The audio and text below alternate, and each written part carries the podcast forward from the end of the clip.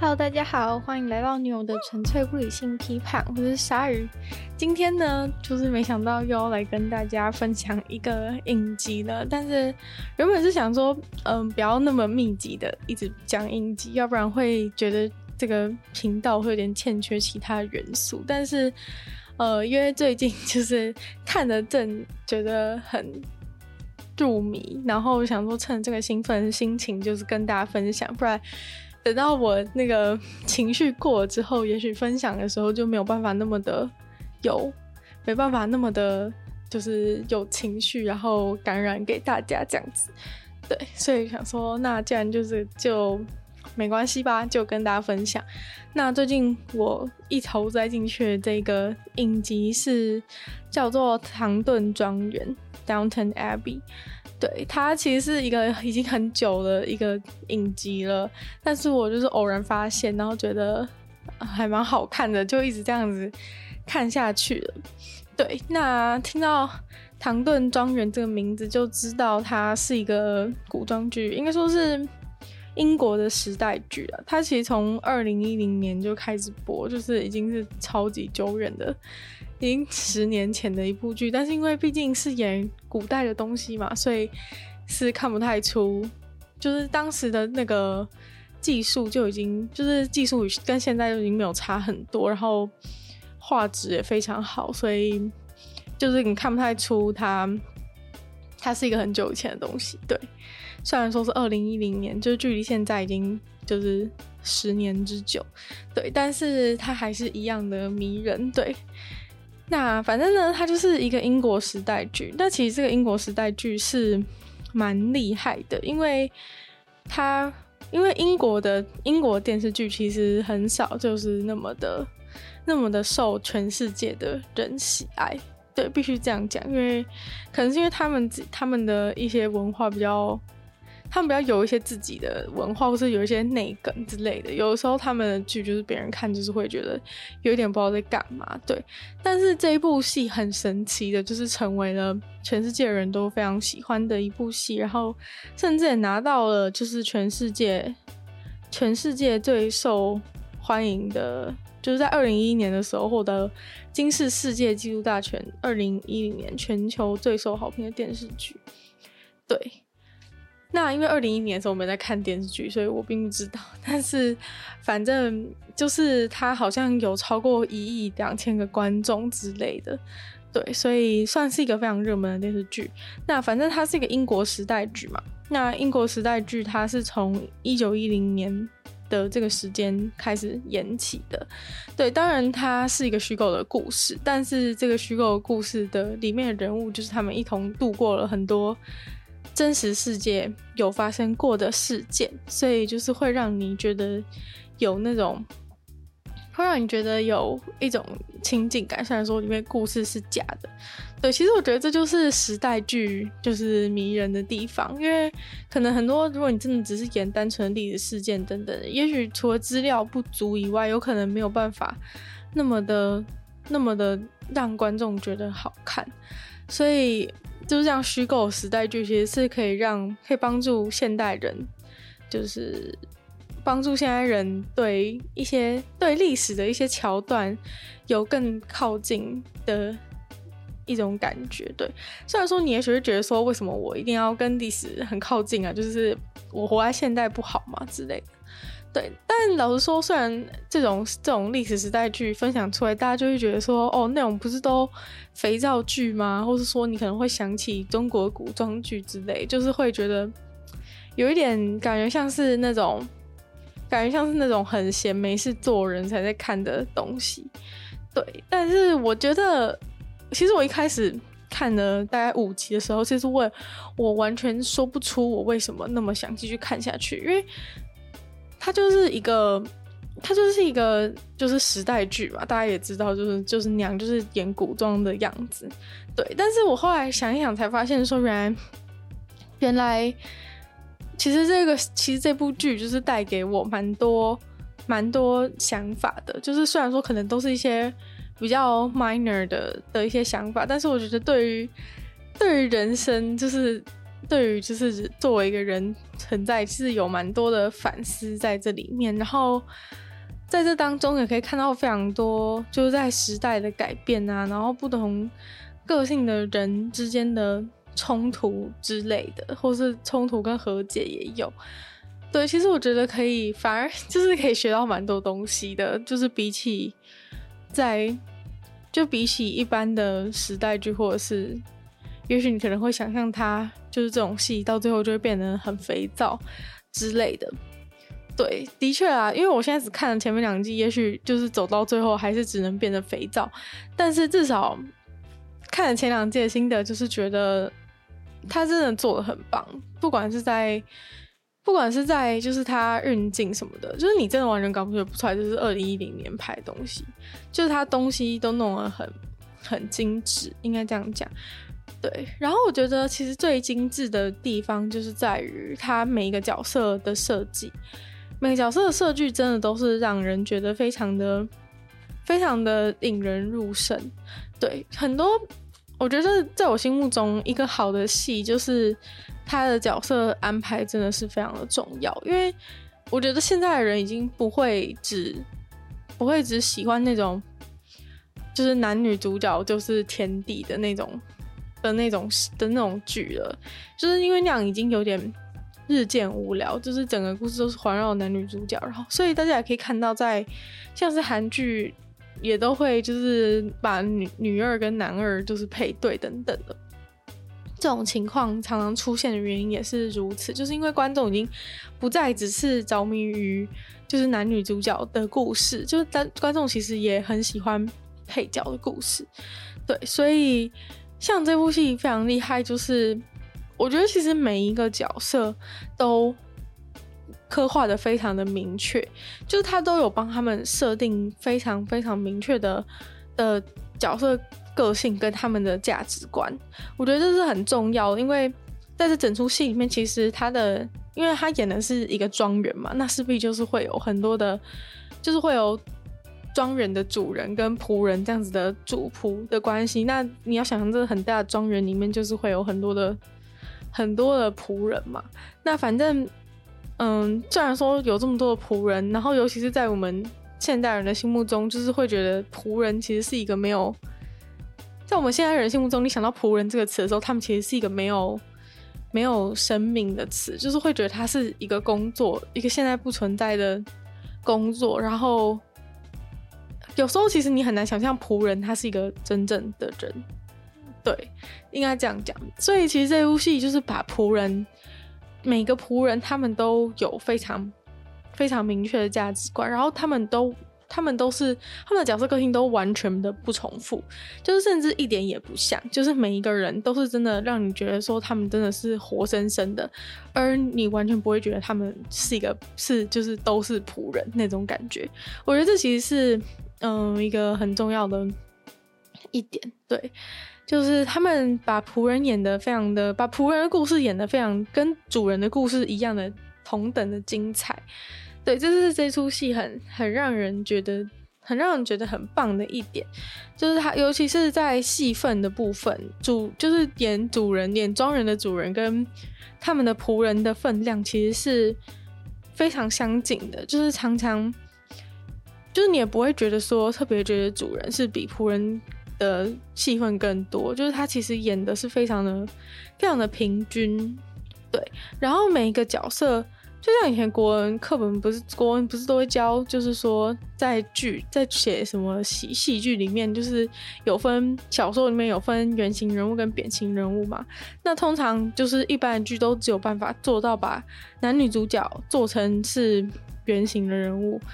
或是说顶多就是男一男二女一女，就是顶多是男二跟女二，就是可以把它做的就是圆一点。但是其他人可能都还是得要。都还是得要，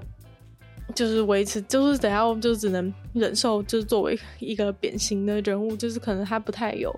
太多的戏份，观众不太有办法了解他，然后他也没有什么，就是他他也没有什么角色，也不太有丰富度可言，应该这样讲。对，但是这出戏里面就是我觉得每一个人都是都是原型人物，就是你完全可以想象他活生生的，就是在在你的面前，你可以想象，如果你认识他的话，他会是一个怎么样的人？对，因为他真的都把，而且他在比如说仆人相处之间，就是可能那么多仆人，大家在同大家全部人都在一个空间，他可以用很简短的一些对话的台词，让你很快速的了解这个仆人他。的立场是怎么样？他他的背景是大概是什么样的感觉？对，所以我觉得这是很不容易的事情。对，因为你要你要管你要管理那么多的角色，然后让他们在一个有限的时间之内都能够展现他们很精彩迷人的面貌，其实是不太容易的。对。然后，嗯，回到时代剧的部分，就是从这出戏一开始，一九一零年嘛，后来就发生了大家都熟知的铁达尼号事件。铁达尼号事件是发生在一九一二年的四月吧？对，就是刚好是铁达尼号沉没的时候，对。然后这里面就是都会有，就是跟这个事情，就是他们的生活就是会因为这些历史事件而，而就是有一些改变。对，那故事一开始因为铁达尼号沉没，然后他们家的他们这个庄园的继承人就是似乎都死在这个死在这个铁达尼号事件当中，所以他们家就变成没有继承人。对，因为庄园的主人他只有他只有三个女儿。对，然后原本的继承人是他的兄弟的的小孩，是儿有儿子这样子，但是那两个那个儿子好像都死了，所以在铁达尼号事件中罹难，所以就是他们现在就面临了一个问题，就是他们必须要去找其他更远方的亲戚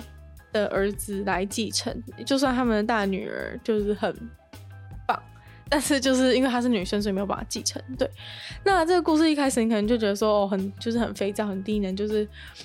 就是又要搞这些什么继承啊、嫁女儿之类的故事。对，没错，就是那个时代就是不免要继承跟嫁女儿，因为有太多的钱跟就是等着要嫁的女儿要处理。对，这是没错。对，所以一开始的时候我是觉得有点就是有人说啊，又是这种套路的感觉。但是其实后来就变得非常有趣，就是可能他们继承人出现啊，然后大家就是可以看到，因为继这个继承人出现的时候，他其实是他其实是已经变成一个中产阶级的感觉，就是他有工作，对，就是对于他们这种有钱人来说，有工作就是代表说你不是贵族，因为贵族是不需要工作的，所以嗯，就一开一开始就可以开始有这种一个。一个张力出现，就是他们要迎接一个来自中产阶级的继承人，对，然后所以就开始出现很多文化的文化差异跟冲突。我觉得其实这都是这种小地方，其实都是这个戏就是之所以让人觉得有趣的地方。像是，嗯，像当初嗯铁达尼号之间铁达尼号沉没的时候，就开始出现，就是这个大女儿觉得说，为什么就是这个。这个房子是他爸爸的，家里的财产很多是他妈妈的，但是他却没有办法获得这样继承这样的一个情况开始出现，然后可能妈妈就会觉得说，哦，就是要想尽办法想要让女儿能够继承这个东西，但是可能爸爸就会知道说，其实这并不是一个可行的方案等等，在他们现行的法律之下，这个女儿是没有办法继承他们这整个庄园的，对，然后。之后可能就会开始出现说，开始出现说，大家怎么如何去面对这个中产阶级的人，然后可能中产阶级的这一位继承人，他还有一个妈妈，然后他们有点像是他们两位加入了这个家族，所以把把一些把一些外面的世界的的元素，把中产阶级的生活形态之类的事情，就是带入到这个故事里面，对。然后我觉得好像没有讲很好，没有让大家觉得很有趣这样子。但是，嗯，但是还我觉得其实还有很多好笑的地方，就是他们他们作为他们作为贵族，尤其是他的他的奶奶，就他奶奶当然是一个非常传统的一个非常传统的角色嘛，他就是一个贵我大贵族的传统奶奶，然后他就。就是像那个中环街姐弟的人就讲，要他们就比如他们在讨论一些什么未来规划的时候，他就他他就讲说他什么周末的时候才有空之类的事情。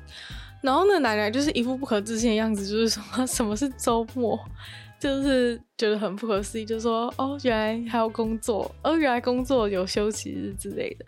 一些状况。我觉得就是在这当中，就是对于现在不喜欢，对于现代不喜欢看书，不喜欢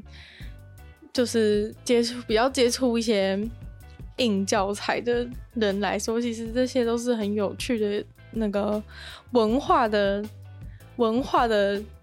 教育嘛，就是我觉得是很酷啦，就是也不要觉得说硬要是像是在学习或者什么，我就觉得很酷，就是可以看到他们对于这些东西的，对于这些对于这些我们熟悉的东西感到不熟悉的的样子，然后看到时代的转变，然后人跟人之间的关系的转变，就是说阶级跟阶级之间关系的转变，还有其实他们的整个世界都在转变，因为后来就遇到了。一次世界大战，然后可以看到大家就是从他们整个庄园就是作为一个大的家的集合体，就是他们在就是他们是如何看待战争即将要发生，然后可能有一些人开始就是要要谋取其他的出路，就是找到就是一些比较会会就是会想说要怎么要怎么生存人，就是可能会去找其他的。找一些比较容易生存的管道啊，例如说，他有些人跑去当医官啊，觉得当医官比较不会，比较不会受伤，会被送到前线去死这样子。然后，可能有些人就是哦，抱持着一个那种为国捐躯的态度，然后好想要去当兵的那种心情。其实，我觉得很多事情对我们现在人来说都是觉得非常新鲜。毕竟我们在现在这个时代，大家都，尤其是我们作为一个复杂的。复杂的岛民就是不太容易有那种，就是对国家的意识没有办法很完整，然后可能就会看到他们就是想要说，为了想要为了他们的国王去打仗的那种心情，就是让人觉得很。让人觉得很新奇吧，我觉得，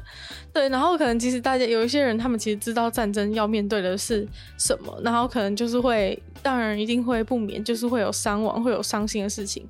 但在这之前，就是可以看到有些人是很很雀跃，在期待能够就是为为国奉献啊之类的一些状况，然后到最后真的就是他们在一个很第一届结束，他们在一个很愉快的、很愉快的。愉快的，就是宴会当中，然后就是庄园，就是庄园的这个主人伯爵，他就收到了，就是战英国已经跟德国宣战了的的消息，然后告诉大家，然后全部人的那种集体的情绪的一个转换，就是会让人觉得说，重新觉得说，哦，原来他们就是他们其实都是有一个共同的点，虽然说也许有些人是。有些人是比较高的阶级，有些人比较低低的阶级等等，他们都瞬间有一个有一个那种就是要共同面对同一件事情的感觉，对。所以其实很多很多这种事情都让我觉得，很多这种东西都让我觉得觉得很有趣。就是虽然说他们就可以感觉到说，就是虽然这个主人跟仆人之间的阶级阶级差距是多么的大，但是有的时候你又会觉得他们。其实非常的接近，然后有时候甚至你又觉得说，他们又像又像又像家人一样，就是虽然说他们是不同的阶级，他们有一些必须必须恪守的原则，但是有时候你又可以看到他们像是家人一样互相的扶持，也是就像不只是说可能不只是说可能也许仆人其实才是家中某位小姐的。就是最能够吐露心事的人，有时候相反过来的时候，也是他们都会互相安慰等等的。虽然我不知道现实现实当中是不是也曾有过，就是在一些比较比较友善的贵族家庭当中，是否也有过就是这种温馨的场面。不过就是会让人觉得，我不知道，可能对于现代人来说，这些都是很都是很新奇有趣的元素吧。我觉得看这部戏其实让我思考了蛮多事情，虽然可能就是不是那么的那种有什么关键性啊，或者是有多大的重要性。但是我觉得是会会有这种想法，让我觉得蛮有趣的。那我就跟稍微跟大家分享一下，其中一个我觉得特别特别让我觉得有趣的点是关于阶级的事情。对，就是虽然过去的阶级当然是非常的非常的分明。就是如果你是贵族，就是贵族；你是中产阶级，中产阶级；或者是工人阶级，就是工人阶级。这其实是很很一翻两瞪眼的事情。比如说，假如说你今天身为一个你身为一个比较低阶级的人的话，你可能很努力的进到了这样子的大庄园里面来工作，你人生最高最高就是成为就是成为这个家的管家，大概就是如此。啊，那么大一个家，就是管家只有一个。可是，可惜通常你如果能成为一个贴身男男仆、贴身女仆的话，其实就已经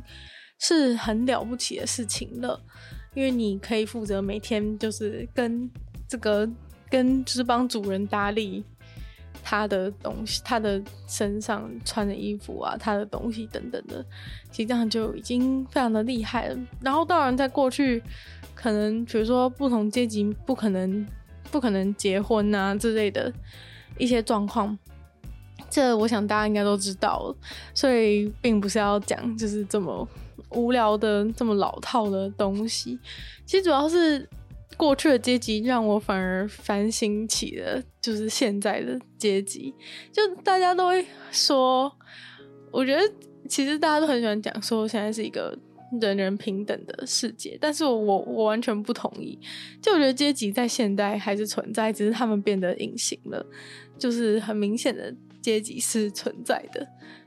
对，就是就连就算是现在，就是你你不同阶级的人在一起，其实有时候就是也也不太容易幸福。就是未必是说你能不能得到别人祝福问题，而是其实你们的价值观或者什么之类的，有可能差异很大。然后你们不懂得，就是因为。你们觉得自己是觉得双方是，就是觉得我们这是一个平等世界，大家都一样，所以反而造成你们不懂得去尊重或是包容或是互相理解对方的的差异。对，就是很像是说，如果你今天知道说，你今天有更明确的一个心理，就是知道说，知道说我们是，就是我们可能是不同的。但是我们今天既然那么想要在一起，我们可也许可以，我们也许可以更知道要怎么样互相尊重，因为毕竟我们是不同。但是当这个世界让我们觉得说所有人都是都是一样的，大家都是平等的时候，反而会让这种，反而会因为没有办法意识到一些差异性的存在，而导致更更不容易相处融洽。对，所以我觉得有时候就是我不知道这个阶级的隐形化是不是。是不是全然的一件好事？虽然说，当然阶级流动比以前容易的非常多了，但是真的有多少人在流动，其实我也不太清楚。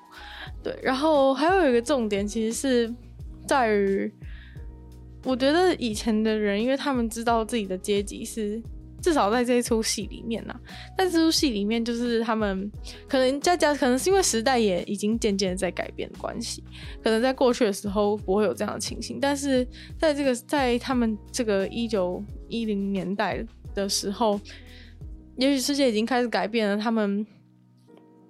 已经没有像以前一样那么的觉得，就是说，哎、就是可能有，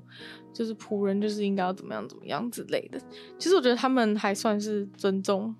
还算是尊重仆人，至少我觉得他们蛮尊重他们的工作，应该这样讲。就是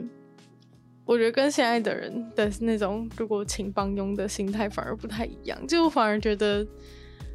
就是过以前的人是比较尊重他们的仆人的工作，因为我觉得他们自己也很清楚自己那很多事情其实是自己真的做不来的。对，然后嗯，我觉得在。呃，过去的时候，虽然说就是他这个阶级非常的明显，但我觉得反而是他们只了解到，就他们虽然觉得自己是贵族，然后高人一等，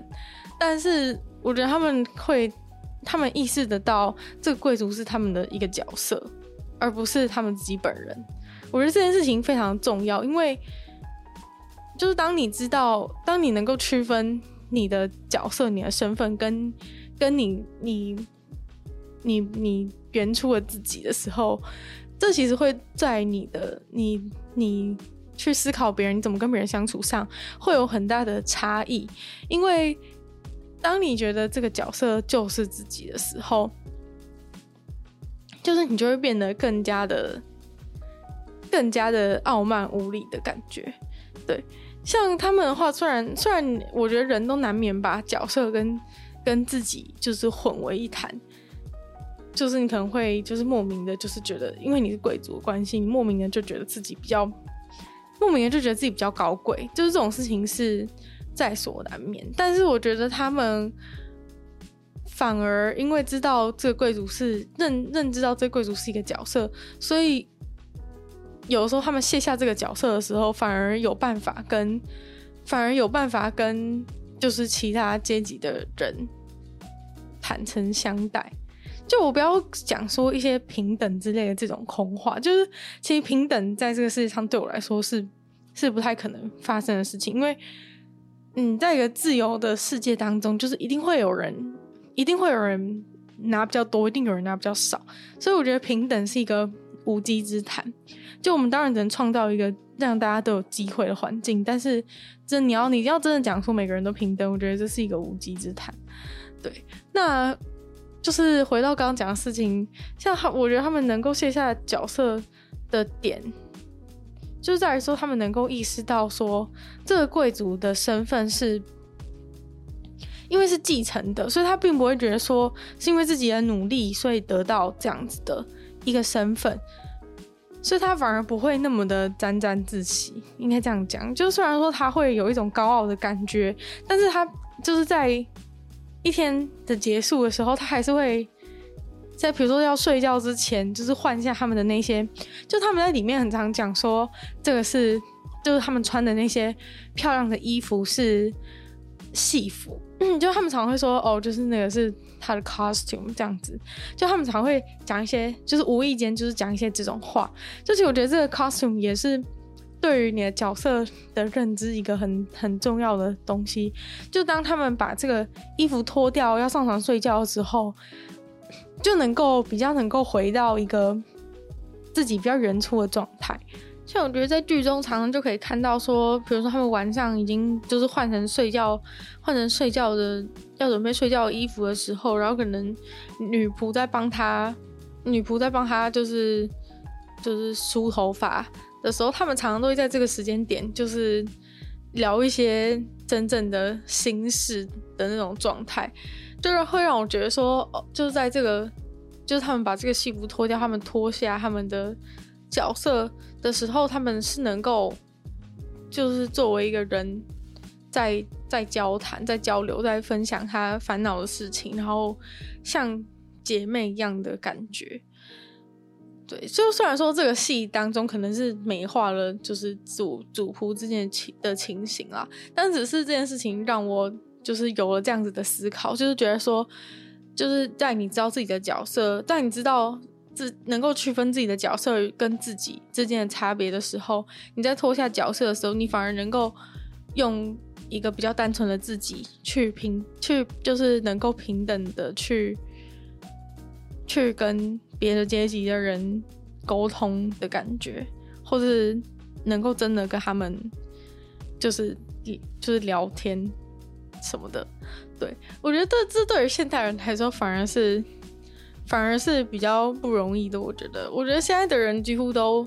就是困在自己的角色里面，没有办法出来。因为我们现在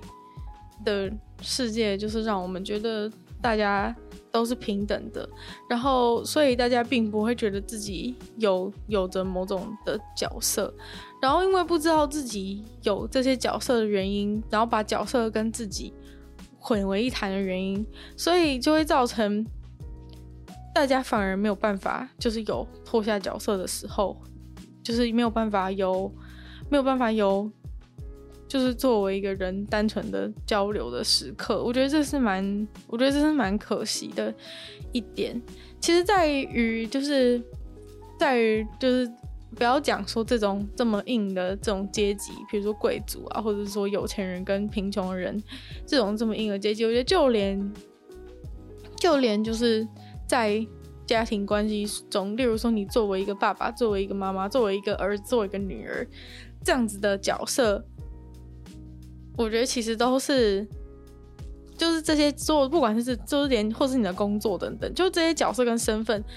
其实对我来说，其实他们都应该要是能够能够抽离的，而不是让他跟自己跟本来的自己就是整个。容纳就是融融为一体的感觉。虽然说，就是我们同时扮演这些角色，难免就是会互相的影响，然后就是就连就是原初的自己也会有所改变。但是，我觉得，就是当我们如果能够意识到，就是如何去脱下这些角色的时候，反而能够有一个更干净的，就是更干净、更没有没有杂质的。的思考空间，或是没有没有那没有偏见的思考空间，我觉得是这样。因为通常就是因为通常你如果带着这些这些角色的角，这因为所有的角色都是有立场的嘛。不管你是贵族的时候，你有你的你有你的立场；你是父母的时候，你是儿子女儿的时候，你有你的你的立场。这些东西一定都绑在一起。所以我觉得，如果大家知道要怎么样，就如果大家能够把这些角色暂时的脱去，就算只是睡前的一个小时也好，大家能够把这些角色脱去，然后就是回到一个，就是不是说哦，我本人就一定要负什么责任这样子的的一个状态，其实是会对每个人而言都是轻松很多，然后大家也能够更。更坦诚的面对自己，我觉得，对，像假如说你，你作为一个，就讲给大家比较平易近人的例子好了。假如你今天作为一个妈妈好了，我觉得其实妈妈是一个最容易出现，就是角色跟自自我没有办法没有办法切分的一个一个角色，因为其实妈妈她面对的可能最多。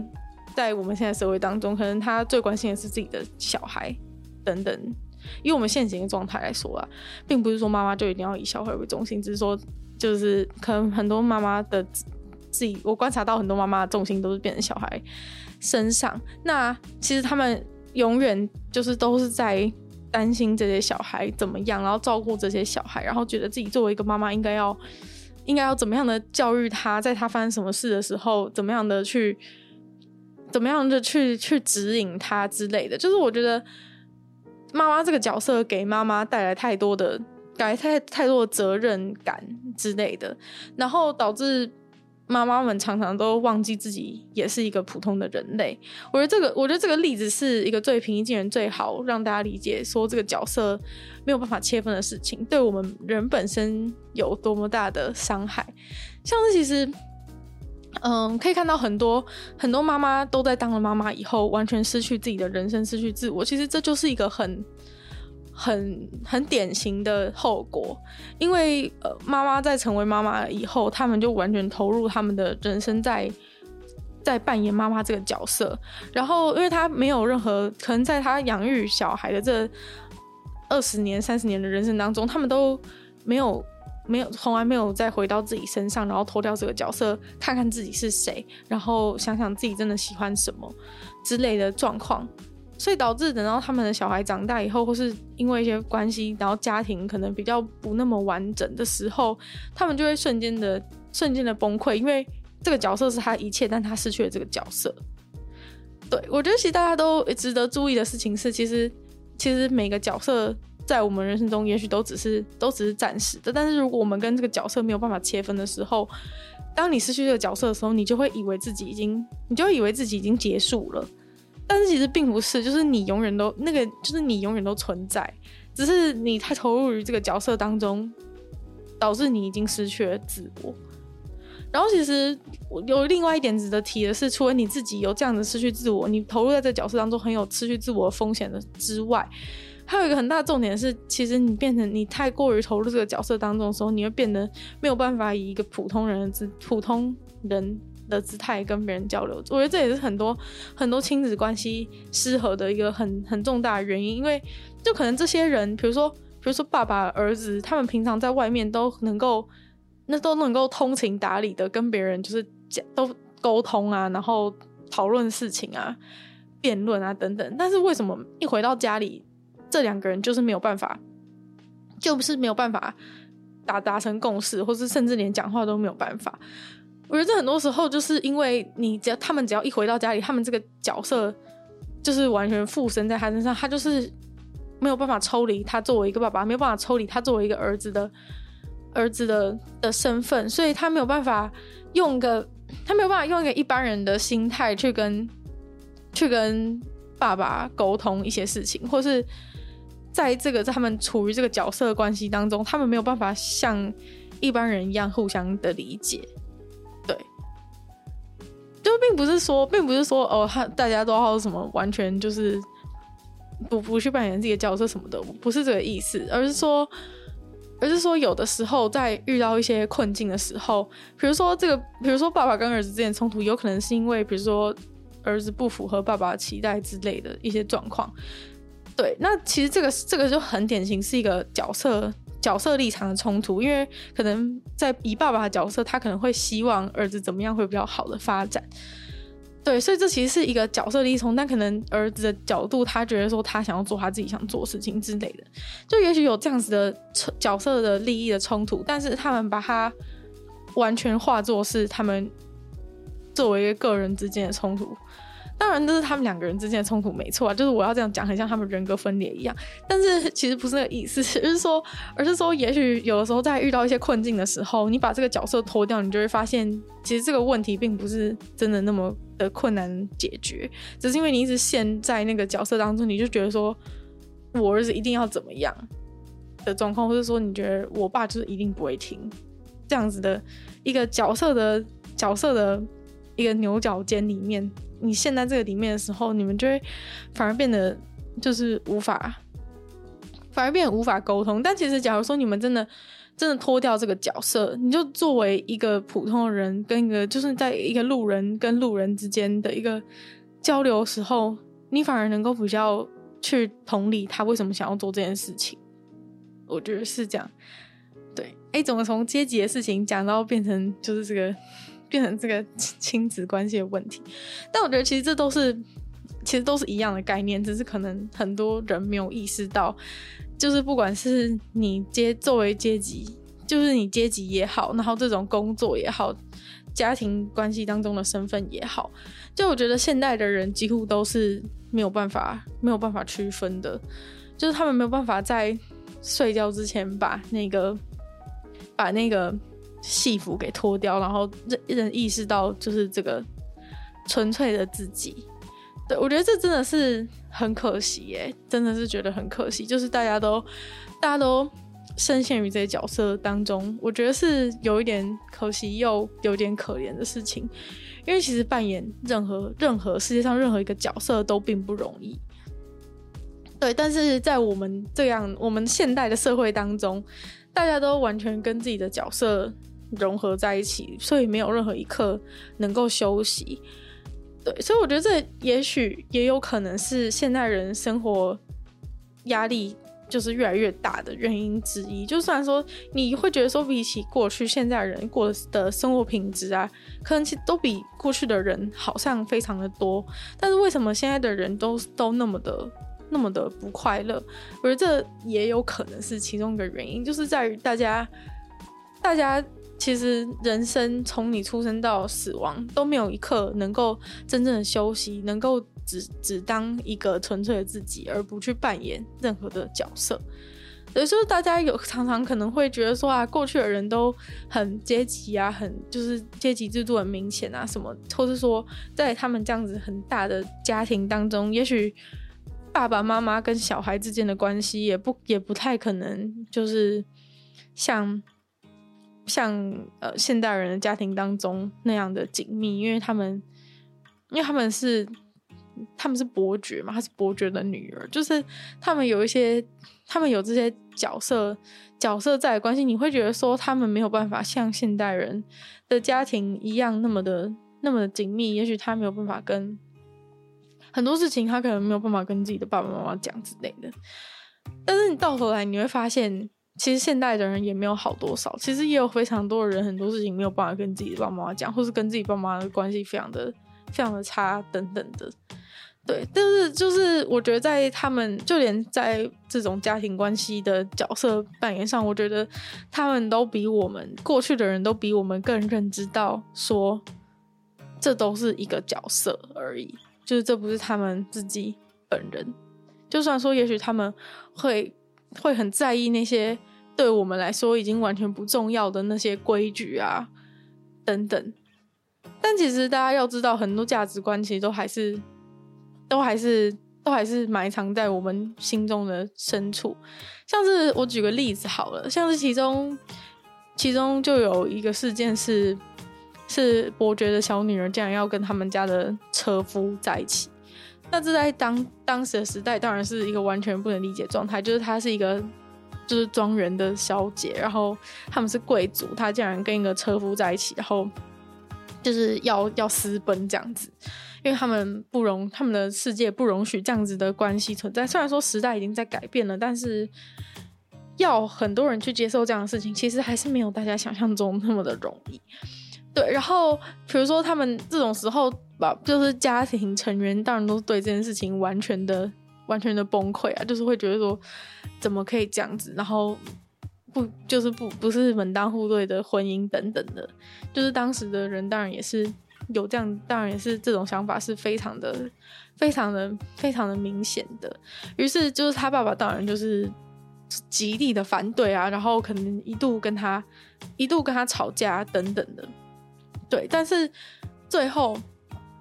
最后就是他爸还是就是觉得说，既然他都一定要，既然他都一定要走，就是我不如就是祝福他这样的概念。就我觉得我可以看出。这样的这样子的，就是他爸爸的转变，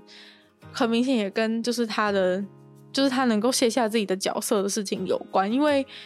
我觉得他可能觉得他作为一个伯爵，作为一个就是贵族的爸爸，他他不能够容许这件事情。但我觉得在在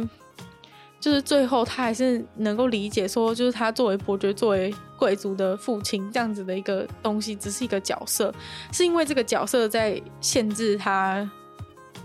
在这个角色在限制他，他他的女儿一定要跟门当户对的人结婚。但是他当他脱下这个角色的时候，他虽然内心还是无法接受，但是他能够他能够意识到自己，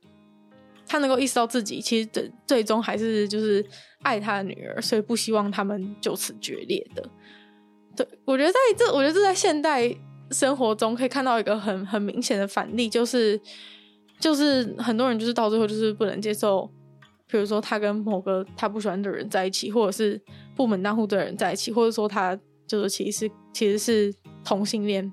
这样的一些状况，其实都都很常的出现。但是我觉得现代的人因为没有办法去没有办法去没有办法去抽离他的他的角色。所以没有办法更清楚的，没有办法更透彻的的意识到自己其实最终还是爱着这个小孩的，没有必要就是把整个事情都搞得就是搞得那么的不欢而散这样子。对，所以我觉得，因为这个这件事的例子当中是可以看出说，虽然说他虽然说他当然是没有办法接受，但是我觉得他可以他可以理解说。他的这个他觉得不行的这个价值观是来自于他的这样的贵族的身份，所以他觉得没有办法接受。他能够理解他的价值观是来自于这个角色，但现在的人的问题是，他们他没有办法，他没有没有角没有角色可以抽离，他就是觉得他心目中就是觉得这个人配不上他的小孩，这样子的这样子的心理。然后，因为他完全就是他没有他没有角色可以抽离，因为现在大现在大家觉得说这是一个平等的社会啊，然后什么等等的，所以他们其实理应是可以在一起的。但是因为你自己心目中就是觉得就是觉得没有办法接受，然后这个价值观虽然根深蒂固，但是这个价值观没有办法跟你没有办法跟你本人。去抽离，这就导致说这个价值观的事情已经，这个你觉得不能门当门当户对的这个原则已经大到把你的整个人都，把你的整个人，把你的你本人的一个真实的情绪都覆盖掉，然后让你没有办法去发现说，其实不管怎么样，你还是你还是爱着自己的小孩的，就是你没有办法看见这个这个点，然后就是任由这个。必须要门当户对，或者说他必须要是异性恋的一个原则在笼罩自己，然后导致这样子的关系永远无法修复的状况，其实是非常的多。对，所以我觉得这就是我觉得这个这个这个剧这个角色这个阶级的事情，给我一个很大的给我一个很大的体悟。好，虽然我觉得可能是因为我是一个想太多人了，就是别人看这出戏应该完全不会有这样的想法，就是觉得这是一个就是一个时代剧啊，不然呢，就是觉得顶多觉得很有趣这样子。但是可能我就是想太多吧。我我在看的这些这些这些过去的人，就是跟我们的生活背景完全不一样的人，他们在他们在面对生活、面对一些选择，然后面对冲突的时候，就让我觉得非常的有。感触到这件事情，就是在于这个身份跟自我没有办法抽离的一个问题所在。就我觉得，反而因为过去的人这些身份的东西都是非常的、非常的明确，所以他们能够更容易的意识到自己身份的差异。但是因为现在的人反而变成一个，现在的人都是一切都是平等的，一切都是感觉是自己。自己的自己选择的，所以反而会让我们没有办法去意识到说，我们跟我们的角色之间的差别。我并不是说觉得过去那样子比较好，现在这样子比较不好，而是觉得呃，我们应该要多就是学习如何跟自己的角色分离，然后让自己让自己更轻松，然后让自己的。的一些亲密关系能够更更加的改善，这样子而已，就只是觉得说很意外，觉得竟然竟然以前的人其实比我们更能够更能够退回去，作为一个作为一个作为一个人类在。在沟通这样子，然后现在的人反而因为深陷于这些自己给自己的角色而无法自拔，所以觉得这样真的蛮可惜的。而且我觉得，因为这样子，很多人也许也错过了自己，错过自己就是美好的人生。不小心好像就是讲太多了，其实我不太知道说大家到底是比较想要知道，比较就是大家到底会不会想要听我对于这个这些感触？因为其实你真的要讲的话，我真的觉得如果别人看这部戏的话，并不会有这样子的感觉。所以也许大家觉得就是这跟这个戏一点关系都没有，然后觉得这就是很题外话的东西。对，所以如果我不知道大家想法是怎么样，如果大家有什么就是。有什么建议，有什么回馈话，都可以再跟我讲，会我会觉得很感激，就是可以知道说大家到底是怎么怎么想的，这样子。对，反正总之，我觉得这个戏真的是很莫名的让我产生了很多思考。虽然说它明明就不是一个，它明明就不是一个就是要让你这样子来，要让你这样子看的戏，对。但是我觉得在他们戏里面，他们在做很多选择，在面对很多。一些比如说道德难题的时候，都让我觉得很很吸引人。然后我觉得，其实某种程度上，我真的觉得，其实以这个剧情的剧本写的描述的世界来说，因为我并没有办法知道说真实的世界到底是不是如此。但是以这个剧本里面里面营造的一个世界来说，我会觉得，其实以前的人比现在的人还要坦率非常多。所以你会觉得说，他们好像就是受限于一些东西，然后很。必须要很假惺惺之类，但是我觉得他们反而比我们更清楚自己是谁，所以有些事情其实是值得欣赏。虽然说世界一直在往前进，但是有时候你回首一看，会发现过去其实有一些好的东西是在演变的过程中被遗失掉的。那我觉得可能这就是其中一点，对。像现在也是，像现在很多人很喜欢站在道德制高点上面，上面就是批评别人的时候也，也也让我觉得非常的反感。然后在这出戏里面当中，我觉得更能够更能够看出，其实我觉得大家就是在里面的角色，就算是仆人也好，我觉得大家对于一些事情的思考都比现在。就对于一些事情的想法、看法、一些思考，也许都比现在很多人都还要更加的、更加有道理。我觉得是这样子，所以这这件事情是让我觉得蛮惊奇的。在看之前完全没有想到、料想到我会有这样子的、这样子的反应。就是原本只是抱着这个想要看，就是过去的人是怎么样生活，然后看他们就是穿穿着就是漂亮的衣服啊，然后体验一下就是过去的人是怎么样。的这样的心态来看这出戏，但没有想到意外的就是却有了蛮多的收获，让我会让我想要继续看下去。虽然说我真的有预感后面就是一定会变得肥皂，要不然就是就是编剧会怕故事太枯燥，然后就失去观众，所以这也让我有点担心。但 是到目前为止，我还是觉得它是一个非常不错的戏，尤其是仆人的故事，真的是都蛮蛮仆人之间的故事都让我觉得蛮有趣的。然后他拍摄的手法其实也蛮好，就是他节奏非常的快速，嗯。然后根据我查一些资料，就是里面的一些服装啊，还有在嗯去体现那个历史。历史当中的状况的时候，都算是大部分都算是蛮真实的，所以这可能也是这部戏成功的，其实成功的一大要点，就是在虽然说它是一个完全虚构的故事，但是在于在于符合当代背景的的这一点上面，似乎是做得不非常的好，像在衣服衣服的设计上面，其实很多也都。也都非常的精致，我觉得他们其实我觉得他们很多衣服都还蛮好看的，会让我觉得很想，会让我觉得很想穿，对。然后还有什么？我觉得现在现代人有一个现代的人有一个有点有点可惜的事情，就是我觉得，因为他们都可以去，他们都会参加一些那种很盛大舞会或者什么，就是可以穿那种很很浮夸的衣服，但是现在就是都没有这个机会了。对，虽然说这是一个。这是一个一个奢靡浪费的的行为啦，但是就是有时候就是难免会有一点感叹。然后其实随着那这个故事的演进，因为不是发生了一战嘛，然后其实一战改变了非常多的事情，包含他们的价值观啊，然后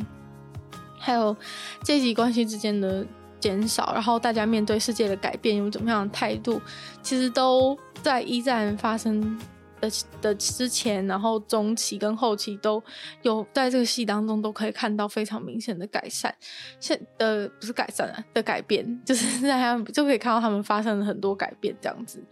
然后包含衣服也是啊，像像是一开始的时候，第一季的时候，他们可能都永远都穿着，就是永远都非常的非常都非常的在意，就是一定要穿正装或者怎么样。然后到后来，大家变得就是。大家变得没有那么在意这些事情，就是那些繁文缛节，就是变得越来越不重要。这样子，因为经过了战争的洗礼，大家的想法其实都变了，应该这样讲。然后我觉得他在。每一个角色，因为前面刚刚提到说他把每个角色的设定都设定的非常好嘛。那在这些很非常良好的设定当中，在改变的过程中，我觉得他也有给这些角色都有一个很适当的改变，就是怎么样的角色会有会在战争发生之后会有怎么样改变，我觉得他都做了非常好的刻画。对，然后嗯，像是反正刚刚讲到说他们就是对于那些衣服没有那么。对于衣服，战后对于衣服就不再那么的在意的事情。像一开始第一季的时候，他们早上要穿早上穿的衣服，下午要穿下午穿的衣服，晚上要穿晚上穿晚上要穿晚上穿的衣服，你知道吗？就是一天你一天的时间就是有就是要花可能三四次的半个小时在你的房间里面换装，就一天要换四次衣服出来，然后你其实也没有去哪里，就是在家里。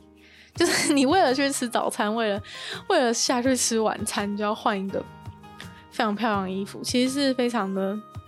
非常的难以想象的一件事情。然后到后来的时候，他们就越来越不在意，常常就会说：“哦，那今天就是常常就跟仆人说，那今天就不换装了。”这样子，对，就是他们渐渐意识到，就是这真的是一件很。真的是一件很崩溃的事情，一天要换四次衣服，非常的非常的疲惫。对，然后他们也在过程中，就是比如说像女儿啊，算是年轻一辈，就一直开始思考说，他们平常做的这些事情到底有什么意义？就是每天就是换四次衣服，然后下去楼下吃饭的事情到底有什么意义？对，所以其实很多里面很多角色的想法，他们做的选择，然后他们在事情改变的时候，他们自己身上发生的改变，其实都。非常有趣，然后可能制作团队在在时代改变的时候，也都有非常注重他们的服装等等的，所以应该说这真的是一个蛮精致的一个电视剧吧。对，所以也不会觉得那么奇怪，说有那么多的人喜欢这部电视剧，因为它真的是拍的非常的有，非常的有品质，应该这样子讲。然后我觉得可能也算是这部戏算是有点是见证了，就是英国王室啊贵族的没落的一个过程，就是可能从一九一零年代开始的时候，就算是他们这个，就算是就还是还在贵族。的，就是在贵族已经要开始有一些，比如说他们常常会提起别的家、别的家族可能已经毁了，就是因为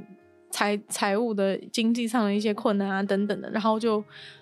就把就把他们的那种大庄园房产都都脱手了，